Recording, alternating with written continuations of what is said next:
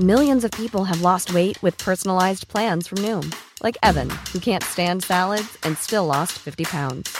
Salads, generally, for most people, are the easy button, right? For me, that wasn't an option. I never really was a salad guy. That's just not who I am. But Noom worked for me. Get your personalized plan today at Noom.com. Real Noom user compensated to provide their story. In four weeks, the typical Noom user can expect to lose one to two pounds per week. Individual results may vary.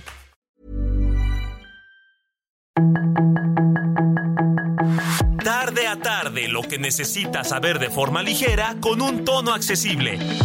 Solórzano, el referente informativo.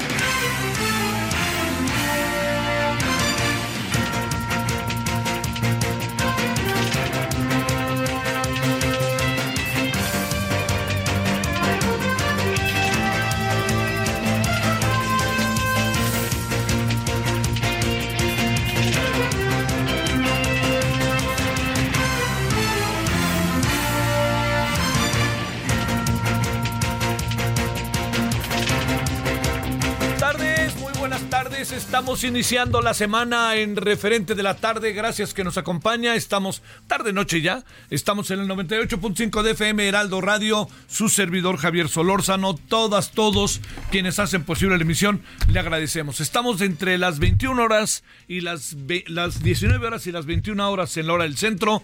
Le agradecemos, le agradezco en nombre de, de todo el equipo que, que me haga el favor de, de acompañarnos, de estar con nosotros. Y este, y bueno, hay muchos asuntos el día de hoy. Eh, digamos, eh, el, el tema Marcelo Ebrard se mantiene como una constante y así va a ser, pero se está desinflando. Es una impresión de servidor, se anda desinflando. Y yo creo que se anda desinflando es por algo. Estás que te vas, que te vas, que te vas y no te has ido. O que no, estás que te vas, que te vas y no has decidido. Y yo no veo como muy claro el asunto respecto a Morena eh, sobre Marcelo Ebrard. Yo creo que Marcelo, yo creo que Morena quiere a Marcelo Ebrard fuera. No nos hagamos, hombre. Bueno, este. Y luego también yo entiendo que, que dicen nos pusimos de acuerdo para hacer todo el proceso, etcétera. Pues sí, Marcelo Ebrard se puso de acuerdo con todos para hacer el proceso. Le hicieron, el presidente dice muchas cosas las hicimos por Marcelo. Sí, señor presidente, pero si se instrumentaron de una manera como se está denunciando, pues de nada sirve que haya habido anteriormente un momento en donde se hayan puesto de acuerdo, ¿no? O no sé qué piensa usted. Pero bueno, Oiga, pues mira, aquí andamos. Yo le agradezco que nos acompañe. Deseo en verdad que haya pasado un buen fin de semana. Eh, tuvimos, fíjese, en opinión su servidor, salvo su mejor opinión, tuvimos eh, eh, un sábado, domingo y hoy lunes muy limpios, muy limpio el ambiente aquí, ¿no? Este, y eso me parece que, que, está padrísimo, ¿no? Que esté muy, muy bien el ambiente porque está limpia la ciudad. Y bueno, hay, diversos temas, ¿no? No, no, no, no me detengo en ellos para que podamos irlos desarrollando a lo largo de la emisión. Pero sí déjeme decirle que le adelanto el tema, Marcelo Ebrard es uno de ellos. El otro asunto es que también tenemos, este, no lo olvide, hoy deportes, eh, traemos muchas cosas de deportes. Ya empezó el fútbol americano ahorita en la tarde y parece que el coreback muy famoso Rogers acaba de lesionarse, entonces ya no está jugando ahorita con los Jets. Eh, hay hay lo que está pasando allá, que habíamos platicado con Hipólito Mora previamente y después vino su, el atentado en su, que le costó la vida, eh, lo que pasó el fin de semana, lo que está pasando en Chiapas. Hay muchas, muchas cosas como para que este, nos pongamos a reflexionar, a estar en ello y ya lo sabe, a las 21 horas en hora del centro estaremos con Heraldo Televisión. Bueno, gracias que nos acompaña, muy buenas tardes, noches y si le parece, como todas las emisiones, vámonos con el resumen. La información de último momento en el referente informativo. El ex canciller Marcelo Ebrard anunció la tarde de este lunes que conformará un nuevo partido político llamado Movimiento Progresista, luego de que no resultara electo como candidato de Morena. Aseguró que empezarán a organizarse desde este 18 de septiembre. Ebrard adelantó que realizarán un recorrido por todo el país para promover su nuevo movimiento y terminará en octubre. La coordinadora de la defensa de la Cuarta Transformación, Claudia Sheinbaum, descartó que pueda existir un rompimiento en el movimiento luego de que Marcelo Ebrard impugnara el resultado de las encuestas para la elección del proceso interno. La secretaria de Gobernación, Luisa María Alcalde, informó que el paquete económico 2024 es un plan de finanzas públicas responsable que, de acuerdo a sus palabras, ayudará a consolidar los proyectos de la Cuarta Transformación. Sandra Cuevas pedirá licencia al Congreso de la Ciudad de México para separarse de su cargo como alcaldesa de la Cuauhtémoc y buscar la candidatura a la jefatura de gobierno la Fiscalía General de Justicia Capitalina cumplimentó una tercera orden de aprehensión contra el fiscal de Morelos, Uriel Carmona, por lo que continuará preso en el penal de máxima seguridad del Altiplano en el Estado de México. Una serie de ataques armados perpetrados esta mañana en el municipio de Tepalcatepec, Michoacán, dejó tres cortadores de limón asesinados a tiros. Fuerzas federales señalaron al cártel Jalisco Nueva Generación como el responsable de esta ofensiva criminal perpetrada en esa zona de la Tierra Caliente. La Administración de Alimentos y Medicamentos dio luz verde a la actualización de las vacunas de Pfizer y Moderna contra el COVID-19. Se espera que las vacunas formuladas para la subvariante XBB.1.5 estén disponibles a finales de esta semana, después de que los Centros para el Control y la Prevención de Enfermedades den su visto bueno. La cifra provisional de muertos por el terremoto que sacudió el viernes una región al suroeste de la ciudad de Marrakech, en Marruecos, se elevó a 2.681 muertos. Así lo anunció hoy el Ministerio del Interior. El juez de la Audiencia Nacional, Francisco de Jorge, ha admitido a trámite la querella de la Fiscalía contra el ya expresidente de la Real Federación Española de Fútbol, Luis Rubiales, por los delitos de agresión sexual y coacciones por el beso que dio a la jugadora Jenny Hermoso tras la final del Mundial Femenil. Sus comentarios y opiniones son muy importantes. Escribe a Javier Solórzano en el WhatsApp 5574 501326. tardes,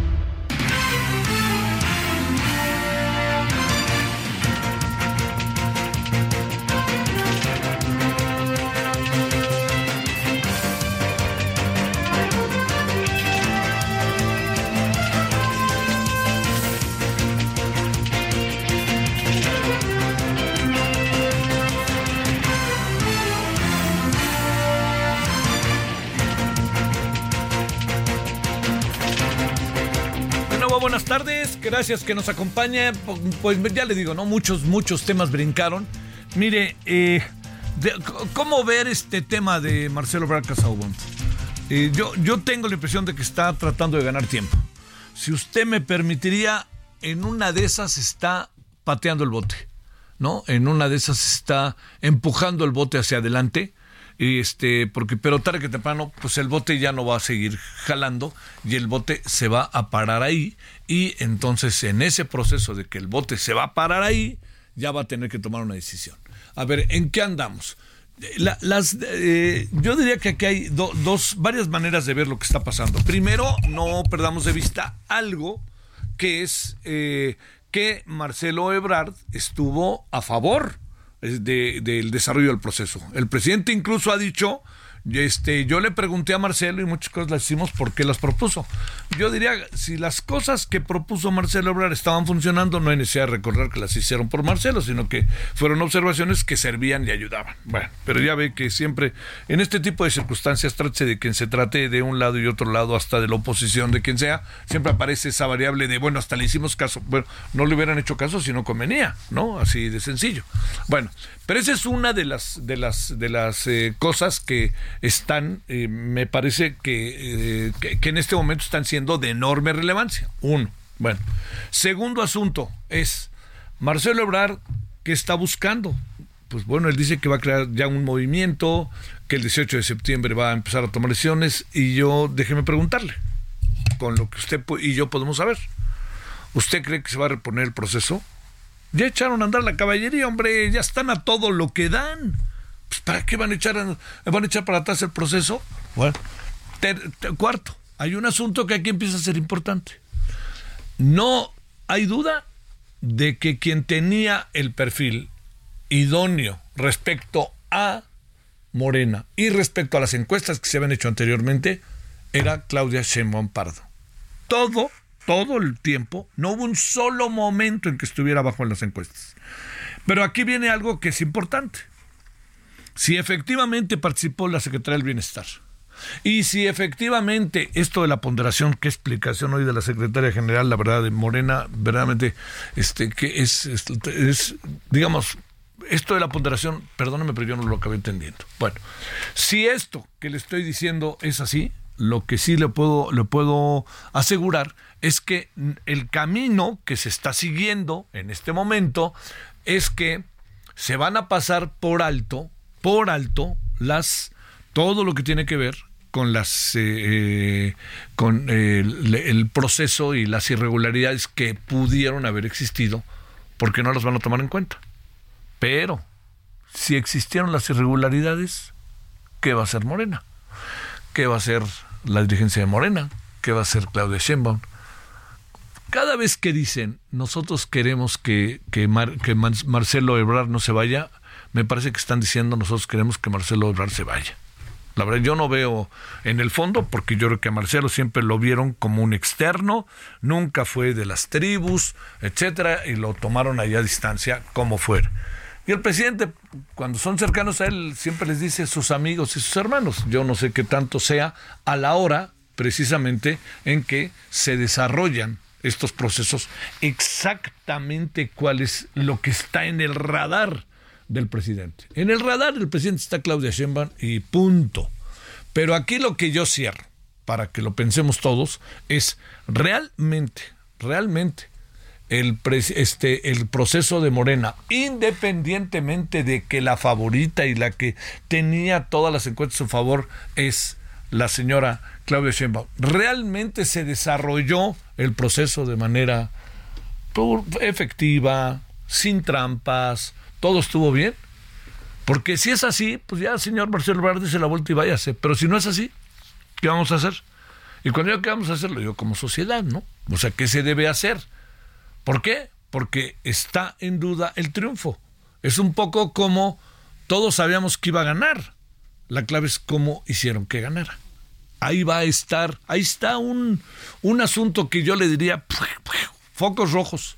Tiene que estar ahí por delante como un tema, créame, central para Morena. No van a hacer nada, no va a cambiar nada, nada de eso, ¿no?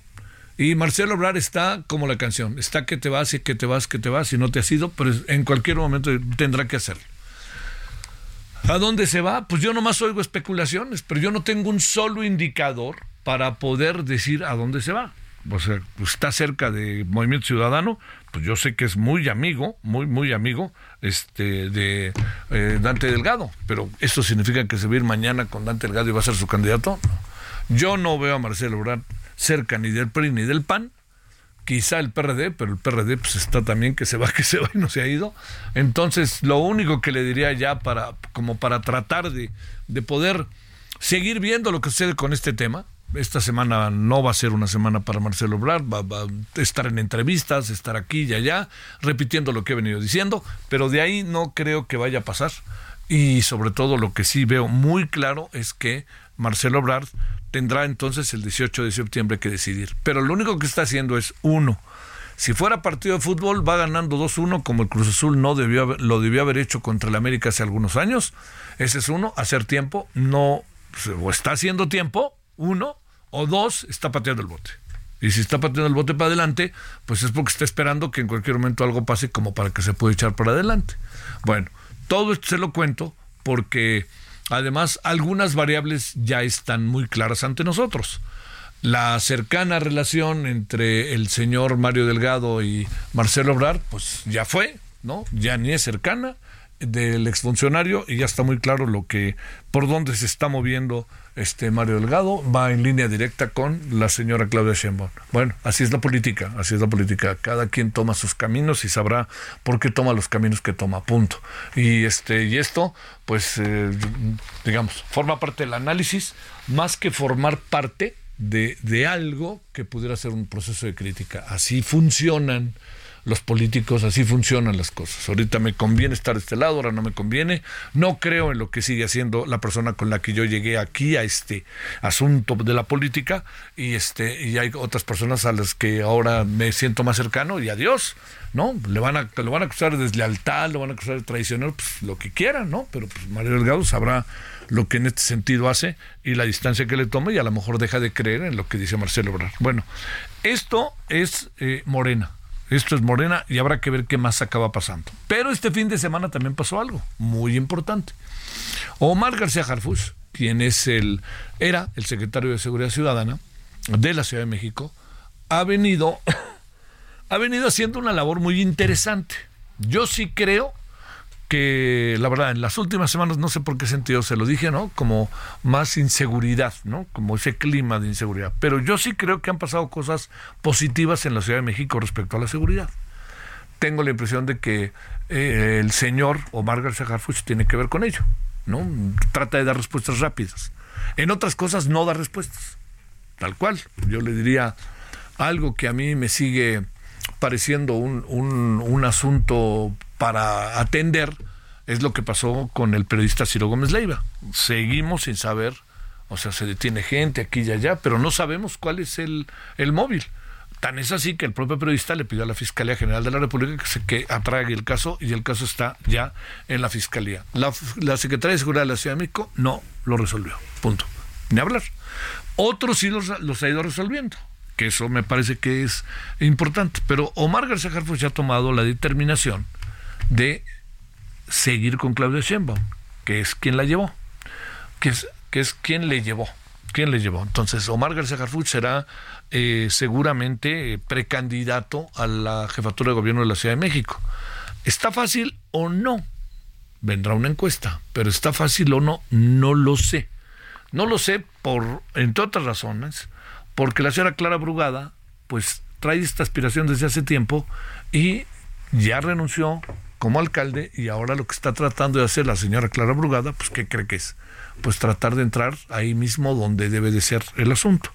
Entonces son dos personajes, seguramente parecerán más, y también le diría algo, lo que está sucediendo en la Ciudad de México es algo que por ningún motivo uno puede este pasar por alto, que es el no diría el crecimiento, sino la reubicación de los partidos, la reubicación de las fuerzas políticas, en el caso muy concreto del Partido de Acción Nacional, que sí creo que el Partido de Acción Nacional pueda pelear la jefatura de gobierno de la ciudad. Y yo creo que eso hay que colocarlo ahí de una manera este totalmente me atrevo a decir este totalmente posible como se ve en las elecciones del 2018. Bueno, ahí estamos, ahí, ahí tenemos esto, le diría yo, como escenarios, y en donde sí creo que Omar García Harfuch pueda este, pelear la jefatura de gobierno de la Ciudad de México. ¿Cómo la va a pelear? Ese es el asunto. Cuando es un hombre, pues que uno sabe que lo traen en la mira. Platicábamos con él hace algunos meses y le decíamos, lo traen en la mira, así, ¿no? Lo traen en la mira y todo indica que es un cártel como el Jalisco Nueva Generación, un cártel de primer orden. Entonces, ¿cómo hacer campaña? ¿Cómo aparecer en público? Son muchas preguntas que, habrá, que, hay, que hay que hacerse. Hay que hacerse por lo que pueda acabar pasando. Y sobre todo hay que hacerse para tomar en consideración cómo se puede desarrollar una estrategia en este sentido con un personaje que tiene la aspiración de ser jefe de gobierno, pero además con la posibilidad real de que pueda ser. Si, si, hay elecciones internas y las gana, hay posibilidades reales de que pueda ser. Y bueno, esto sí se movió la política el fin de semana. Eh, me queda a mí muy claro que el señor Petrov este, no está allá, presidente de Colombia, muy a favor de esta eh, de, de, de, esta máxima de abrazos no balazos. Quedó clarísimo que no. En el discurso se ve. A mí me parece que hay una la verdad, la verdad, se lo digo, hay una sobreinterpretación de las caras que puso el presidente cuando estaba hablando el señor Petro. A mí me parece que hay una sobreinterpretación de eso. Es evidente que estaban dando un, un discurso en el cual había más diferencias que coincidencias con el presidente mexicano. Pero yo sí creo que está claro que después de lo que dijo el señor Petro, por lo que ha vivido Colombia, y caray, hombre, por lo que hemos vivido nosotros, ya estamos en esta cuestión en donde, pues, este Petro no está de acuerdo, no se le acerca ni tantito a la eh, máxima presidencial de abrazos no balazos. Más bien le diría que estaré más bien en función de lo contrario, ¿no? No, no, no, no solamente eso, sino en función de lo contrario. Bueno, a ver, muchos otros temas, importantísimo lo de Chile hoy, que yo creo que habrá que recordar, 50 años del, del golpe de Estado a Salvador Allende, eh, hombre de luces y sombras, de repente el tiempo nos ha hecho ver también muchas cosas que fueron producto de su gobierno en Chile que generaron muchos problemas internos. Pero fíjese, fíjese una, una cosa que yo creo que también es muy importante con Salvador Allende. Como yo dije, yo lo conocí a Salvador Allende porque fui de los que salí a la calle cuando le dieron la recepción, cuando vino en México en 71. Pero cuando le digo que, que hombre de luces y sombras, es que fíjese que mucho de lo que él hizo como eh, ya como presidente en Chile de la Unidad Popular, mucho de lo que él hizo eh, fue eh, muy confrontativo. O sea, dividió mucho a la población. Y esta división de la población, que estaba dividida primero en tercios y luego acabó dividida en dos, entró, ¿sabe dónde? Había un asunto como muy para, para no perder de vista y considerar que lo que vino a suceder con Salvador Allende es que creció la oposición en su contra. Él traía como el 35% de votos y de popularidad y al final esa oposición acabó uniéndose y contó de la manera más brutal y responsable y este, yo le diría de intromisión y de la falta de respeto a la soberanía de un país, pues contó con los Estados Unidos, con el señor Henry Kissinger y Richard Nixon, y con agencias, con grandes empresas transnacionales, y contó con los militares chilenos. Entonces, el resto de la historia fue que lo que empezaba a ser un gobierno que tendríamos que ver en qué acababa, por dónde iba, si lograba reelegirse, si lograba consolidarse, pues el gobierno se la pasó defendiéndose. Eso era lo que había había indicios desde febrero del 2000, de 1973 de los intentos de azonada en Chile. ¿no? Así que bueno, este es un día también importante porque se cumplen 22 años del de, el ataque a las Torres Gemelas allá a Filadelfia, a Washington, que le cambió la cara al mundo. Se la cambió en 100%, así le diría. No le dio la vuelta porque hubiera sido 360. 180 grados le cambió. Bueno, aquí andamos agradeciéndole que nos acompañe. Son las 19 horas con 21 minutos en la hora del centro. Eh, si le parece, vamos con algunos asuntos que tenemos para entrar en la siguiente media hora con toda la gran cantidad de entrevistas que tenemos para que usted tenga información y sepa por dónde anda la agenda de fin de semana y la agenda, por supuesto, de hoy, que es lo que importa, y de la semana que se nos viene. No se nos olvide, viernes 15 de septiembre, el Día de la Independencia, el grito que va a estar allá en el Zócalo y el sábado el desfile. Así que ahora no hay, hay puente, ¿eh? creí que no, pero sí hay puente el 15 no hay clase, por lo menos este hoy en algunas escuelas, en buena parte de las escuelas públicas no hay clase. 17, 19, 22 en hora del centro. Solórzano, el referente informativo.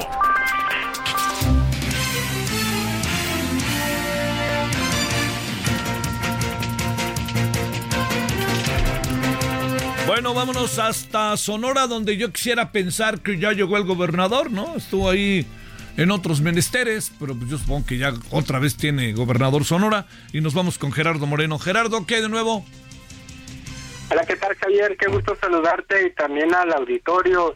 Y te quiero platicar que esta mañana integrantes de la Asociación Unión de Usuarios de Hermosillo acudieron directamente a las oficinas de la Comisión Federal de Electricidad aquí en nuestro estado, al Congreso del Estado y también a Palacio de Gobierno, esto para solicitar una real inmediata solución a los problemas de los altos costos que está teniendo el servicio de energía eléctrica aquí en nuestro estado. Platicarte que fue a las 8.30 de la mañana cuando los manifestantes llegaron a las oficinas de la CFE ubicada en la colonia Centro, donde Ignacio Peinado Luna, quien es el presidente de esta unión, explicó que el documento que están entregando es una solicitud. Primero, pues, incluso, este, perdón, platicarte que y se realizó una protesta y a las afueras se realizó una quema de recibos de electricidad con algunos cobros tan altos que superaban incluso los 10 mil o hasta los 15 mil pesos. Platicarte que después de ahí marcharon hacia el Congreso del Estado donde se reunieron con los diputados integrantes de la Comisión de Energía y después a Palacio de Gobierno donde pidieron pues una audiencia con el gobernador. Platicarte que las exigencias de la Unión son básicamente cinco que es ampliar el subsidio de energía eléctrica que se tiene aquí en el estado de Sonora desde abril hasta noviembre. Este es un precio especial por las altas temperaturas del verano. eh, también que se fije un precio cada año a la energía eléctrica y que sea un derecho constitucional elevado el, derecho a la energía eléctrica en la Constitución y también que CFE modifique los criterios de cobro eliminando los rangos de consumo extra, este por cada kilowatt consumido extra llega a valer hasta 5 pesos cuando el precio más bajo con subsidio es de 70 centavos. Lo que están exigiendo es que todo lo que se consuma sea al precio de 70 centavos y también se cree una bolsa especial de recursos para ayudar a las familias que están recibiendo estos cobros excesivos de parte del Congreso del Estado y del Gobierno del Estado.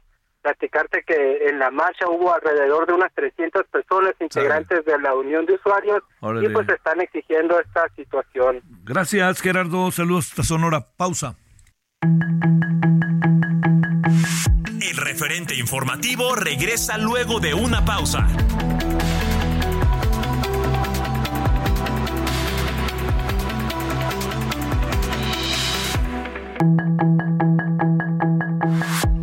De regreso con el referente informativo.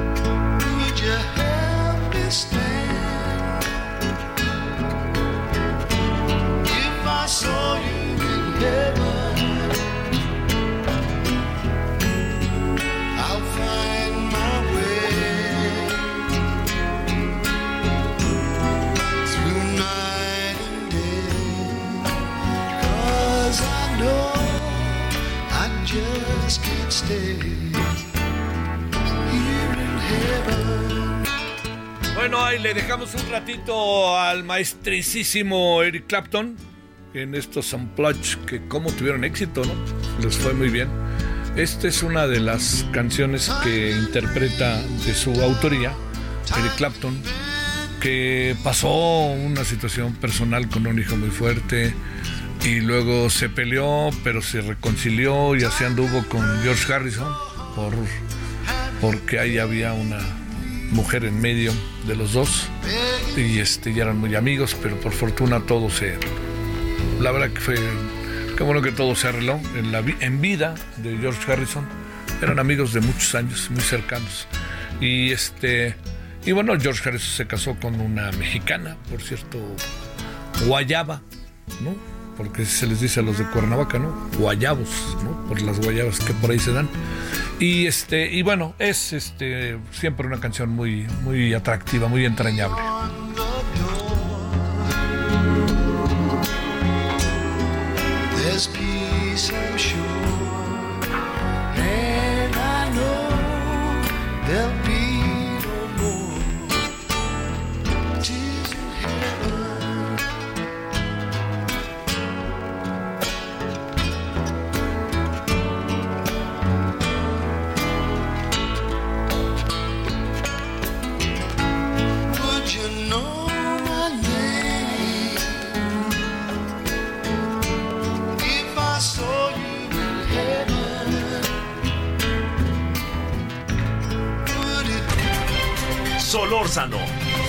El referente informativo.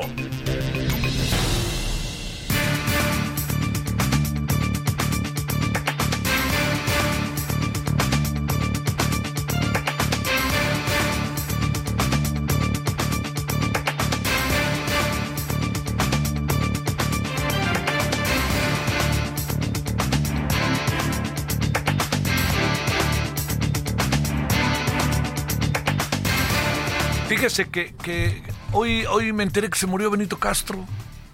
Yo una o dos veces habré platicado con él, pero pues era un personaje muy... Se convirtió en muy entrañable por diferentes papeles que hizo, cómico, actor. Y este, y bueno, pertenecía a esta generación que musicalmente fue muy importante, digan lo que digan, de los hermanos Castro, ¿no? Con Javier, Arturo y el otro que era el, este, ¿cómo se llama? El que tiene esta voz maravillosa, que, o, o Alberto, claro que sí, o Alberto, que cantó no es él que cantaba La felicidad es una forma de navegar. No, ese era el otro, ¿no? Que también era muy cercano a ellos. Felipe Gil, que luego se convirtió en... Eh, me voy a acordar ahorita el nombre, perdóneme, ando, ando lejos ahora. Mi, cultura en esa materia andaba, anda, anda todavía ahí metida. ¿Está? Ahí Qué mal amada estás. Sale ya, no quiten eso, por favor, qué horror para ser lunes. Bueno, este, claro, a ver, desconoce, tema, tema de Felipe Gil cantado por Gualberto, que esto me lo... Gracias, Heriberto, que me lo planteó Heriberto. Bueno, es que ni hablar mi cultura en esa materia la escucho y me gusta, pero no, no, no, no, no, no, no lo logro atrapar. Bueno, a ver, este, pero le decía que es una pena pues, que se haya muerto. Además parece que se murió de una manera medio fea, ¿no? Así como que se, se cayó por las escaleras, en fin. Pero bueno, lo recordamos y hay que estar en la memoria colectiva, porque sí era un tipo simpático. Se echó unas declaraciones muy interesantes cuando el programa de la serie de, ¿no? de, de Paco Stanley. Bueno, 19.36 en la hora del centro. Le cuento, hoy se cumplen 50 años del golpe de Estado en Chile. Eh, se abrirán las grandes alamedas, como diría eh, Salvador Allende. Y Adriana Luna, corresponsal del Heraldo Media Group, hizo este trabajo especial sobre el 50 aniversario del golpe de Estado en Chile. Recuerde que el auditorio de medicina de la UNAM se llama Salvador Allende y recuerde que fue a Guadalajara, Salvador Allende a la UDG. El pueblo de Santiago debe permanecer en sus casas a fin de evitar víctimas inocentes Firmado Augusto Pinochet Ugarte, general de ejército, comandante en jefe del ejército. Fueron años de mucha conmoción, de mucho movimiento, de muchas transformaciones. Y aunque yo cuando Allende gana el 70 yo tenía 10 años, eh, uno a, los 10 años como que toma conciencia de eso, o sea, uno se da cuenta de que algo, algo estaba pasando. Este momento gris y amargo, donde la traición el golpe militar contra la presidencia de Salvador Allende en Chile hace 50 años. Recibimos muchas cosas, eh, una política muy fuerte hacia los niños, hacia la infancia por parte de Allende y del gobierno de la Unión Popular, que de, incorporación, de bienestar, de salud, todo eso, ¿no? El, famoso medio litro de leche para cada niño. Imagínense, un desayuno. Era un desayuno para todos los niños del, que estaban en la escuela. ¡Viva ¡Viva el pueblo! Ver la cara de mi papá angustiado por el, día del golpe, uno dice, esto está feo. La primera reacción que yo tuve fue tomar una, una libreta y empezar a anotar lo que estaba pasando. O sea, a la tal hora, tal, tal bando del fulano de tal, tal cosa, está pasando esto aquí, está pasando esto allá. Quién sabe dónde quedó la libreta, pero, pero esa cosa de decir esto como niño, no decir esto no puede quedar así, o sea, tengo que dejar algo algo está pasando, algo muy grave, algo muy fuerte. Por otro lado, Cristian nació en 1970 en Chile. Se considera hijo de la dictadura. Que doloroso para nosotros fue de alguna manera un motor, precisamente porque nacimos y vivimos creciendo a los militares en nuestro entorno, cuidando, cuidando nuestros colegios, prohibido pensar, prohibido escribir. generación impactada por el arte de la lucha. Crecimos con esa con esa cultura de alto vuelo poético, de, alta, de, gran factura en lo cultural, precisamente por eso, a fuerzas, ¿no? A fuerzas, yo creo que eso nos impulsó a tener eh, grandes exponentes de, la cultura eh, en la música o en la poesía, dos premios Nobel de literatura como Pablo Neruda, Gabriela Mistral, y en la música este, obviamente nuestros referentes máximos y siempre lo, han sido es la Violeta Parra, el Víctor Jara, Patricio Mans, eh, Rolando Alarcón. Como muchos, este par de chilenos optaron por México y Guadalajara para vivir. A México le debemos mucho, ya que fue el primer país en abrir las puertas al exilio. Eh, la familia del mismo presidente Salvador Allende eh, fue recibida con brazos abiertos aquí en México el año 1973. ¿Cómo viven septiembre los chilenos en Jalisco? O sea, los chilenos vivimos septiembre en la esquizofrenia, digamos, o la bipolaridad. Es, por un lado es el dolor, el dolor de, la, de lo que pasó el 11 de septiembre, pero por otro lado es, el goce, el placer del 18, que es la fiesta patria chilena. Entonces, eh, son las dos cosas fuertes. Y es saliendo de una entrando a la otra. Llegar aquí, que el 15 de septiembre estuviera al medio, a celebrarlo más. Alejandro hoy es maestro de la Universidad de Guadalajara y Cristian es cantante y presidente de la Asociación de Chilenos en Jalisco. Son felices aquí. No es que sea más mexicano que chileno, porque eso es imposible. Pero uno lo lleva adentro, ya México es parte de uno. A México no trates de entenderlo, porque nunca lo vas a entender. Quiérelo. Hay que quererlo y déjate querer por México. O sea, es eso no hay, esto es un asunto de piel, de, y así vas a entenderlo. Una vez que ya lo sientas, vas a entender mil cosas. Gracias a la vida que me ha dado tanto.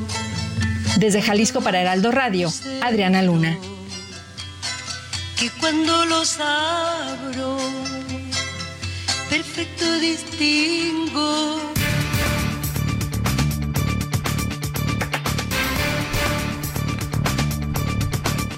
50 años del golpe de Estado. Y yo sí me acuerdo muy bien dónde estaba. Estaba en la Universidad Iberoamericana, allá en cuando estaba en Cerro de las Torres. Y este, hay una historia ahí que uno tuvo oportunidad de vivir por ello, que acabó entrando este, en lo más profundo de las entrañas, porque resulta que Ah, muy en breve resulta que fuimos parte de una investigación que estaba desarrollándose en la universidad. Yo un grupo que nos opusimos a la investigación por el contenido que era sobre Chile. Y el resto de la historia fue, fue, bastante rudo. Pero bueno, acabamos y este salimos del Ibero. Y ya, está, ya faltaba poco para Roberto Esperón, Romeo Pardo y yo, que nos faltaban tres, cuatro materias para terminar la carrera. Bueno, eso pasó hace tiempo y estamos con la doctora Aribel Contreras Suárez, coordinadora de la licenciatura en negocios globales de la Universidad Iberoamericana aquí en la Ciudad de México. Aribel, gracias, ¿cómo has estado? Muy buenas tardes, noches. A ver, por ahí, ¿qué pasó? ¿Algún como luego dice. A ver, a, ver, otra vez te saludo, Aribel, porque creo que no nos escuchamos. ¿Ahora sí ya? Yo te escucho perfecto, Javier. Como siempre, un gusto poder saludarte y un gusto poder estar aquí contigo y con todo tu auditorio. Gracias, Aribel. A ver, este, ¿cómo, cómo, cómo ver las cosas a distancia, no? ¿En qué nos tendríamos que detener? Que tendríamos que seguir más allá del recuerdo, más allá del dolor, más allá de quienes dicen era una locura lo que estaba haciendo Salvador Allende. Ahora sí que digamos, ¿cómo cuadrar las cosas? En este geopolítico, me parece que es importante esta mirada en qué momento se sucedió este golpe de Estado, la Guerra Fría. Un momento histórico sumamente importante donde en paralelo da esta confrontación entre Estados Unidos y la entonces Unión Soviética, hay que hablar de la Operación Cóndor. Este plan que planeó entonces eh, espérame. Eh, está, eh, yo creí que se nos iba a arreglar, se arreglaba y a veces ya no se arregló y color incolorado. Vamos mejor a intentarle por otra vía para que podamos hablar con la doctora Aribel Contreras Suárez. Le cuento, estamos hablando sobre los 100 años de lo que, de los 50 años, perdóname, que este, sean eh, del golpe de Estado del 11 de septiembre de 1973 con el ataque a la moneda, que es la Casa de Gobierno, que no, no tardamos mucho en saber, confirmar, conocer si efectivamente Salvador Allende lo habían asesinado o se había muerto o, se había suicidado y, tiempo después nos enteramos que se había suicidado. Bueno, pero vámonos, doctora, si no tienes inconveniente, te vuelvo casi que a plantear el asunto. Empecemos, si te parece, cómo cuadramos esta fecha hoy a 50 años tan importante para América Latina y sobre todo para Chile.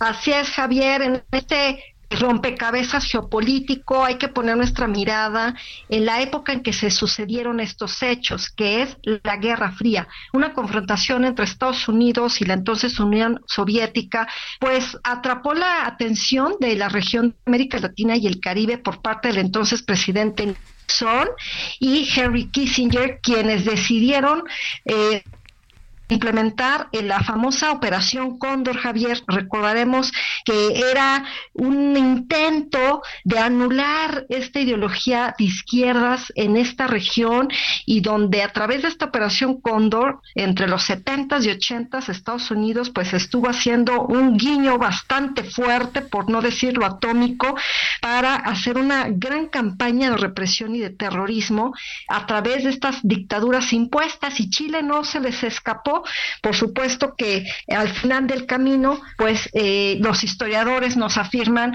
que el golpe de Estado militar por parte de Pinochet a Salvador Allende estuvo financiado por parte de Washington, Javier. Entonces, esta me parece que es una primer eh, pincelada que tenemos que dar dentro de este lienzo que queremos definir en cuanto a este 50 eh, aniversario del deceso de Allende junto con el golpe de Estado en Chile, allá en el Cono Sur. A ver, te, te planteo, las reacciones que que se dieron, yo te diría, a ver, ¿por qué a la distancia se convierte en algo tan importante cuando América Latina durante mucho tiempo se la pasó en medio de una gran cantidad de golpes de Estado y algunos de ellos incluso para gobiernos civiles? ¿Qué supones que, que hizo que esto se convirtiera en el tamaño de lo que estamos viendo hoy, de lo que hoy son las repercusiones incluso al interior de Chile con bastante controversia, ¿no? Y el presidente mexicano saliendo del país, cosa que nunca hace para ir allá. Así es, Javier, y lo destacas eh, bastante interesante. Hoy hablar de Chile, pues es hablar de un socio para México. No olvidemos que eh, tenemos un tratado de libre comercio que entró en vigor el primero de agosto del año 1999, es decir, ya tenemos 24 años en este acuerdo comercial, que aunque las cifras no son eh, grandes, pero pues son significativas. ¿Por qué voltear a Chile? Pues porque Chile se ha convertido en una economía es la quinta economía de América Latina y el Caribe en términos del índice para hacer negocios, de acuerdo al Banco Mundial a este país de 20 millones de habitantes en la posición número 59. La expectativa para este año pues es una inflación sí de 11.5%, pero me parece que hay que voltear a ver qué está haciendo Chile, ¿no? Me acuerdo y seguramente tu auditorio ahorita recordará que no tiene muchos años cuando hablábamos de la de pensiones del modelo chileno, el milagro económico chileno, qué es lo que ha hecho Chile que le ha permitido acercarse con naciones como China, eh, más allá de sus eh, socios y aliados vecinos del cono sur. La visita del inquilino a Palacio Nacional pues se da en medio de esta mini gira, las salida dentro de su mandato a Colombia y a Chile, donde pues la apuesta sería, o la pregunta, auditorio, Javier, es ¿por qué no estar en Nueva Delhi y por qué decidió estar en Bogotá y en Santiago de Chile? ¿no? Eh, no olvidemos, Javier, que Alicia Bárcena, antes de ser canciller, era la embajadora de México en Chile, entonces a ella le tocó gestionar justamente esta invitación para eh, López Obrador para que asistiera eh, ayer y hoy a esta conmemoración. también pues tiene mucho que ver con esta eh, con el personaje Salvador Allende por parte del presidente mexicano, donde pues estas ideologías izquierdistas y donde él afirma que lo han asesinado y que no fue un suicidio.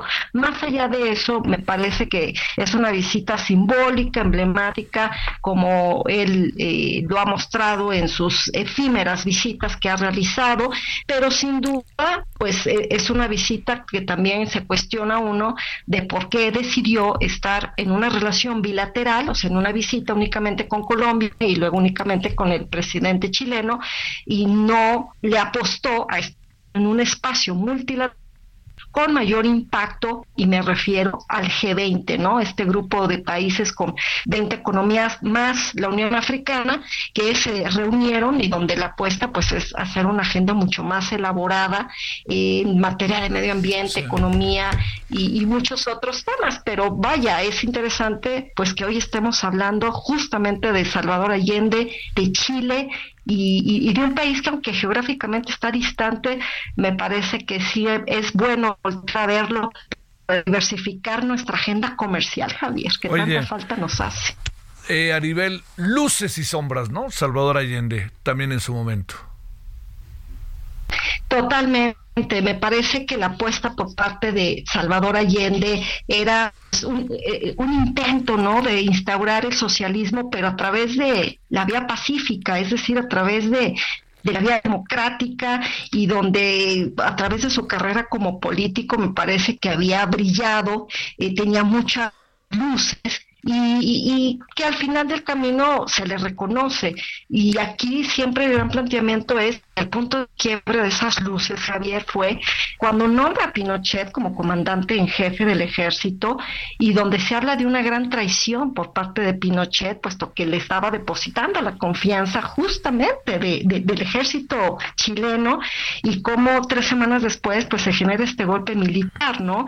Una eh, dictadura eh, que duró al interior de Chile por 17 años, recordaremos que inclusive México rompió relaciones diplomáticas con Chile, inclusive en la cápsula anterior ya mencionaban eh, bastante sobre los chilenos que vinieron a México, y es hasta cuando México restablece las relaciones diplomáticas con Chile cuando finalmente se habla pues de un tratado de libre comercio, pero regresando al tema de los las luces y las sombras, me parece que las grandes sombras que tuvo Salvador Allende pues fue que era justo lo opuesto a lo que Estados Unidos buscaba para la región. En esta famosa doctrina de América para los americanos, eh, creo yo que, que, su apuesta de convertirse en el eh, no solo no aliado, sino en un enemigo ideológico para Washington pues, trastoca y, y, entre las luces y las sombras no hubo matices intermedios, sino que esto justamente me parece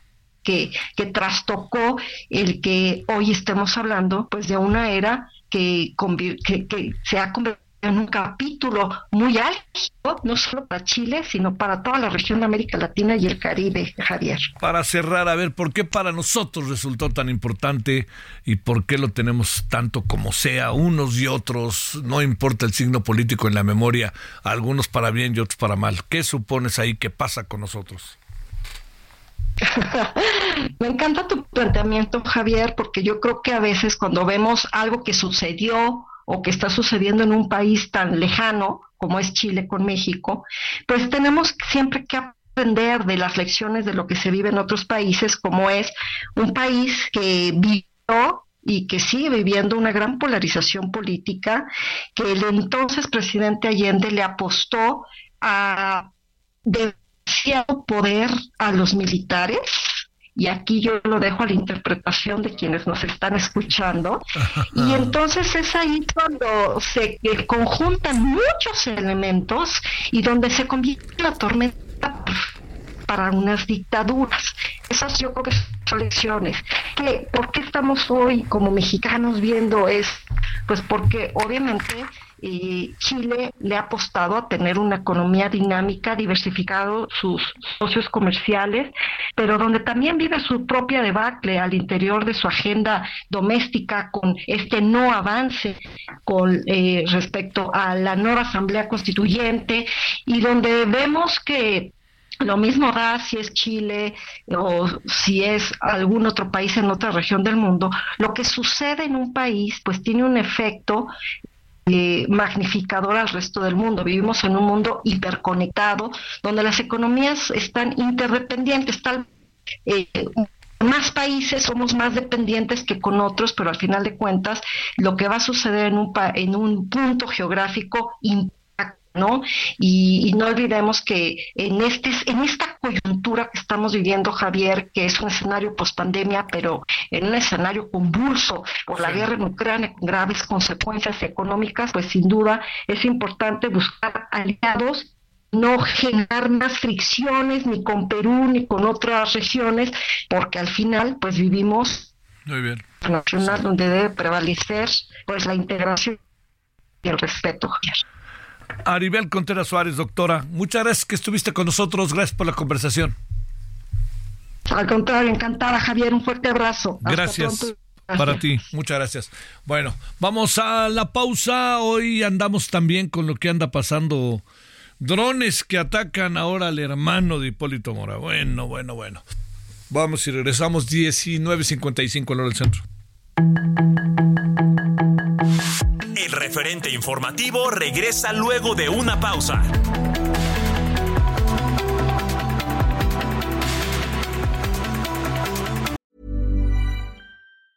Hey, it's Ryan Reynolds, and I'm here with Keith, co star of my upcoming film, If, only in theaters, May 17th. Do you want to tell people the big news?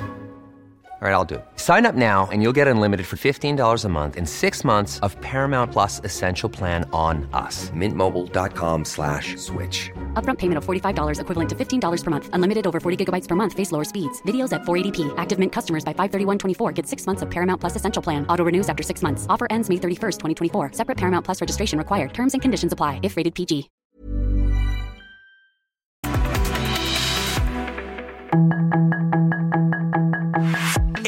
Estamos de regreso con el referente informativo.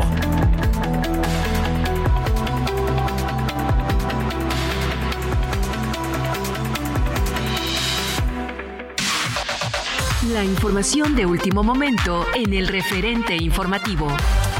El equipo de Marcelo Ebrard buscará reunirse con la Comisión Nacional de Honestidad y Justicia de Morena para dialogar sobre la impugnación que presentó el ex canciller contra el proceso interno del partido. Ernesto, el joven que fue golpeado brutalmente al salir de un antro en Puebla, ya fue dado de alta. Su estado de salud aún está comprometido por la fractura en su cara, sin embargo sus familiares esperan a que el golpe se desinflame para saber el daño del glóbulo ocular.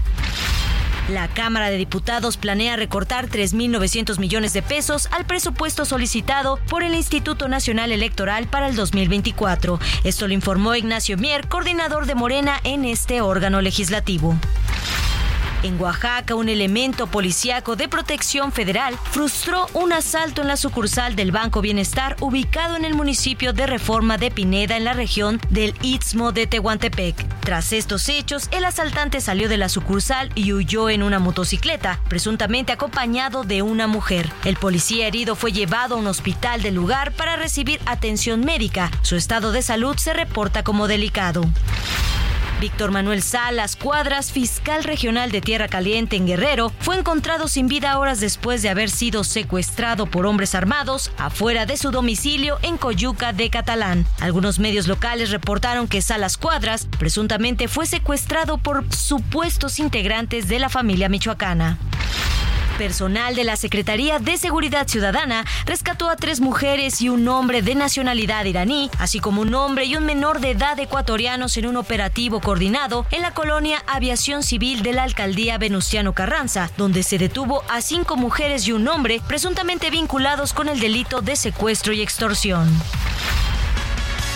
Los corazones de miles de fans mexicanos se vieron rotos luego de que Morrissey, el ex líder de los Smith, anunciara la postergación de su concierto que iba a realizarse ayer domingo 10 de septiembre debido a que el cantante reveló que se había contagiado de dengue durante su llegada a México. El artista británico reprogramó su show en México para el 31 de octubre a celebrar sus 40 años de carrera artística.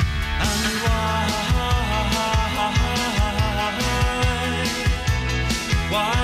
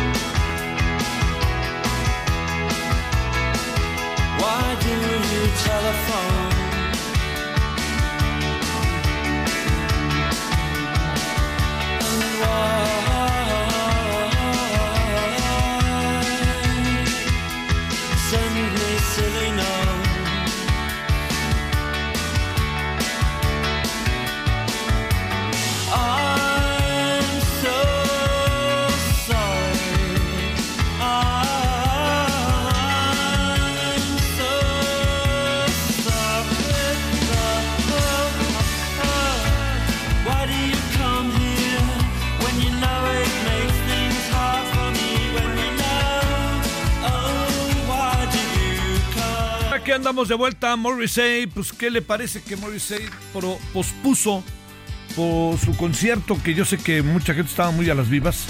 eh, porque, a ver, la gira de Morrissey por Latinoamérica comenzó con el pie izquierdo. Bueno, no sé por qué izquierdo o por qué derecho. Simplemente no comenzó como querían. Y, eh, y es que el ex de Smiths tuvo que posponer su primera parada en la región luego de que reportara problemas de salud que no le permitieron dar el concierto agendado en la Ciudad de México. Ojo con eso, eh, para que sus seguidores. Morrissey se, se habría contagiado, habría, habría, eh, no había, habría contagiado de dengue al llegar a la Ciudad de México. Canceló sus shows, retomará sus presentaciones en Florida en octubre. Esta es una gira bastante especial. El artista vendrá a celebrar 40 años de carrera. ¿Quién sabe qué haya pasado? El dengue anda por ahí, ¿eh? No se lo pierda usted de vista, por favor. Lluvia, calor, dengue, ¿eh? abusados. Bueno, eh, 20 horas con 5 minutos, día de la semana, lunes 11 de septiembre, Heraldo Radio, referente Radio Tarde Noche.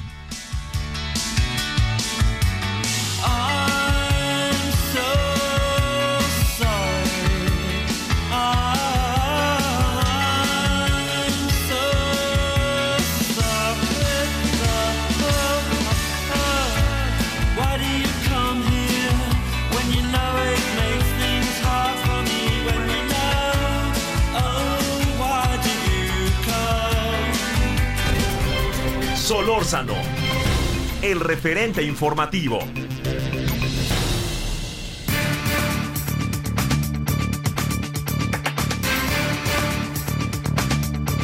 Alberto Guerrera, Guerrero Baena, doctor en política de seguridad por la Universidad de Sussex en Reino Unido, consultor especializado en temas de seguridad.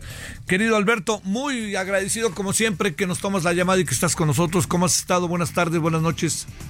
¿Qué tal? Muy buenas tardes, noches, Javier. Un saludo para todos. Pues como algunos damnificado por el tema de Morrissey, pero creo que creo que se va a reponer, ¿no? No, esperemos que sí, esa fecha, ¿no?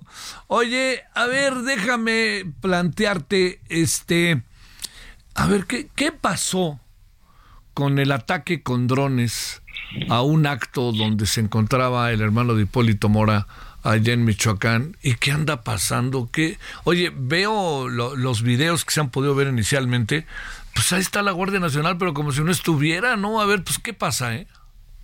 Mira, el tema es que se había convocado a una reunión en la Plaza de la Ruana, ahí en la tenencia de la Ruana, en este en Buenavista Tomatlán, y desafortunadamente pues llega este ataque. La presencia de la Guardia Nacional y del Ejército Mex- mexicano se debe precisamente a que eh, muchos de estos este, elementos, aparte digo, aparte del amontonamiento que hay sin ningún tipo de estrategia para la vigilancia, por el otro lado, pues muchos de ellos son elementos que están adscritos a la seguridad de Lupe Mora. Entonces, hay una serie de personas que derivado de esta situación de inconformidad que hay por todo este tema del crimen organizado en la zona, han querido buscar el reactivar el tema de las autodefensas.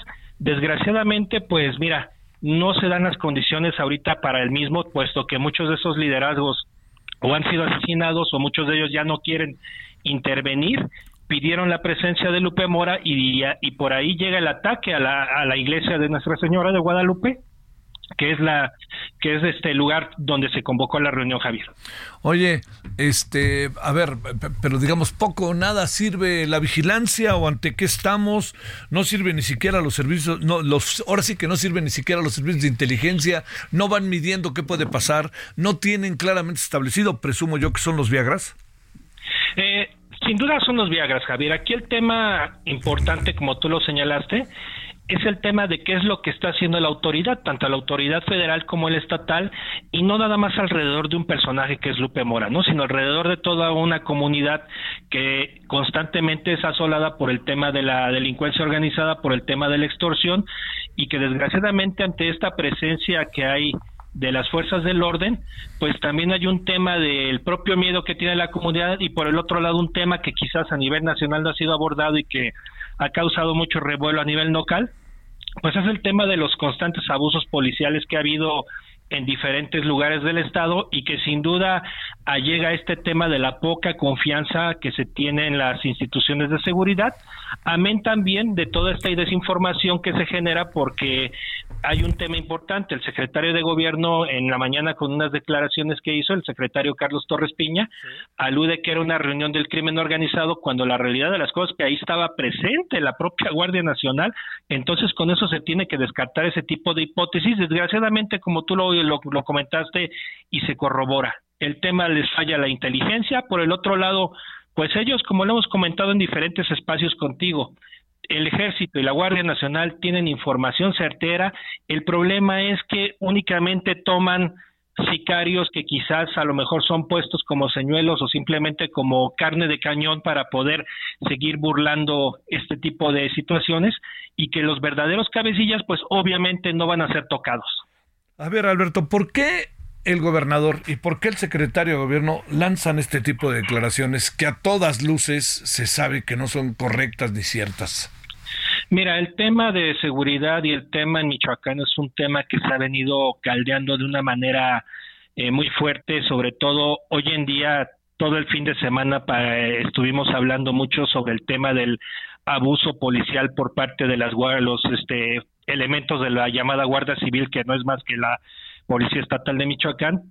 Se ha ventilado muchísimo esto, este tema alrededor de la semana y el fin de semana y obviamente ante una circunstancia donde no hay una gobernabilidad dentro de la propia zona de Tierra Caliente, porque por más que quieran decir que hay elementos que llegan fuerzas de seguridad, como lo comentamos en la otra ocasión, Javier, eh, estas no tienen ni conocimiento de territorio ni tienen la posibilidad de llegar a establecer el orden en la zona. Entonces, de alguna forma, utilizando las mismas retórica que se utiliza en la presidencia de la República, el gobernador pues tiende a lanzar este tipo de, de, declaraciones, por el otro lado el secretario de gobierno en esas mismas circunstancias y que se supone que quien gobierna la responsabilidad de manera interna, que es el secretario Torres Piña, pues está más ocupado en buscar una escenaduría que desgraciadamente estar al tanto de lo que le ocurre a la seguridad interna del Estado.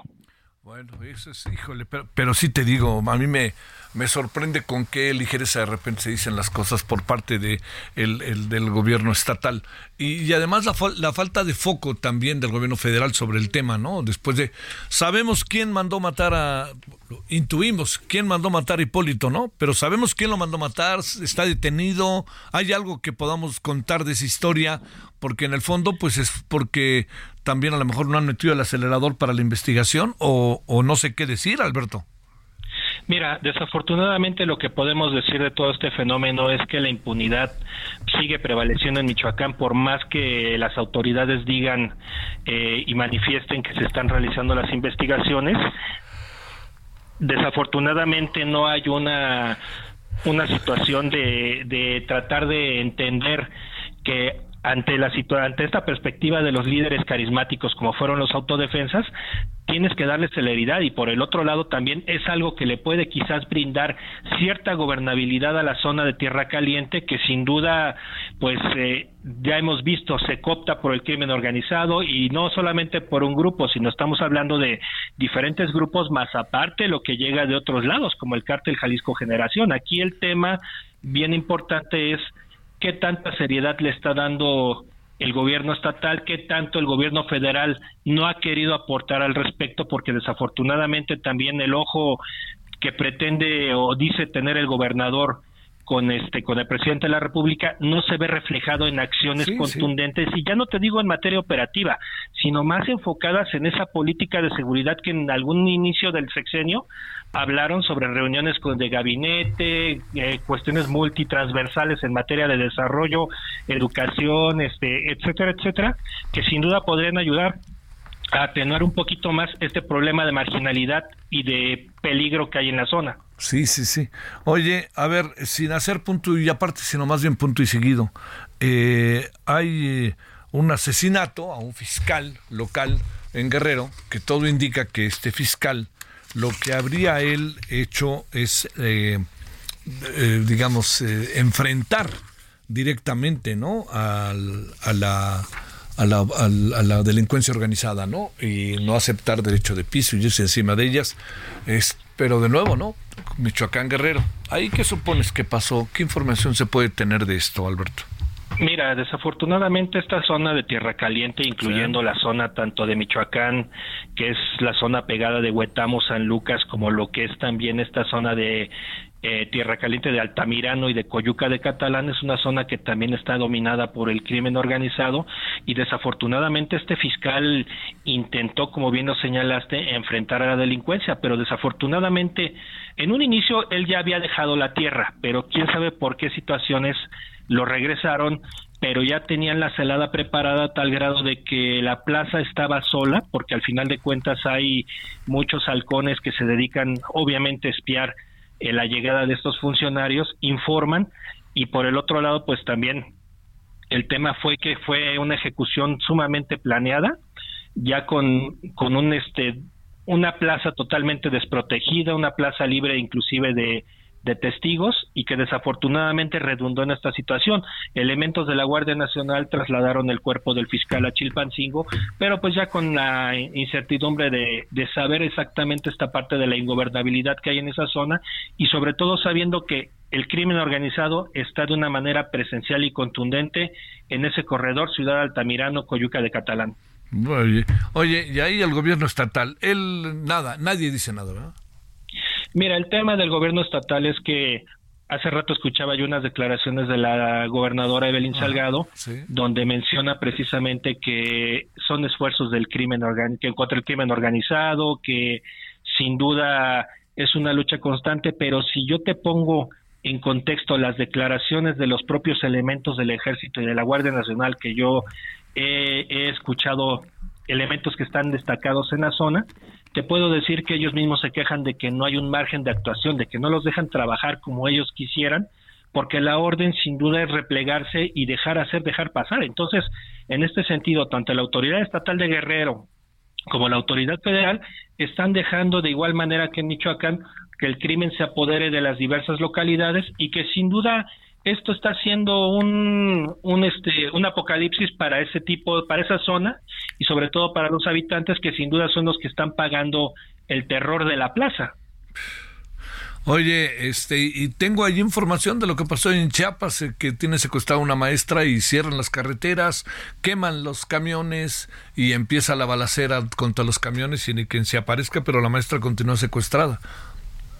Y es que el tema, Javier, como te lo digo, estados que sin duda eh, este corredor del sur, que es Guerrero, Michoacán, Guerrero, Oaxaca y Chiapas, sin duda tienen unos, tienen severos problemas de gobernabilidad porque ahí no solamente se implica el factor seguridad y el factor crimen organizado, sino también, por ejemplo, en el caso de Chiapas, en muchas ocasiones implican factores religiosos, factores este fundamentalistas porque es una puerta de entrada también para otro tipo de de grupos este, sociales que intentan llegar al país y sin duda también el tema de los usos y costumbres pues influye mucho en estas circunstancias. Por ejemplo, un tema trascendental que se, se debe de elevar a las condiciones de la, ley del Sistema Nacional de Seguridad Pública es cómo vamos a trabajar el tema de seguridad en materia de usos y costumbres, porque sin duda es un universo paralelo, aparte de lo que nosotros este, podemos ver en materia de seguridad pública y seguridad ciudadana. Sí, claro, esa es la otra.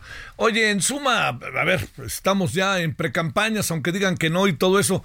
El tema de seguridad está en el centro y me da la impresión de que así seguiremos, ¿no? Este, digamos, no, no creo que Claudia Sheinbaum, si eventualmente gana, vaya a cambiar el abrazo no balazos. Y ya ves que al señor Petro ahora que vio a López Obrador, pues no, no, no, no comparte, si nos atenemos a lo que subyace en el lenguaje, no comparte lo que es la estrategia mexicana, sobre todo por los argumentos que él presentó, ¿no?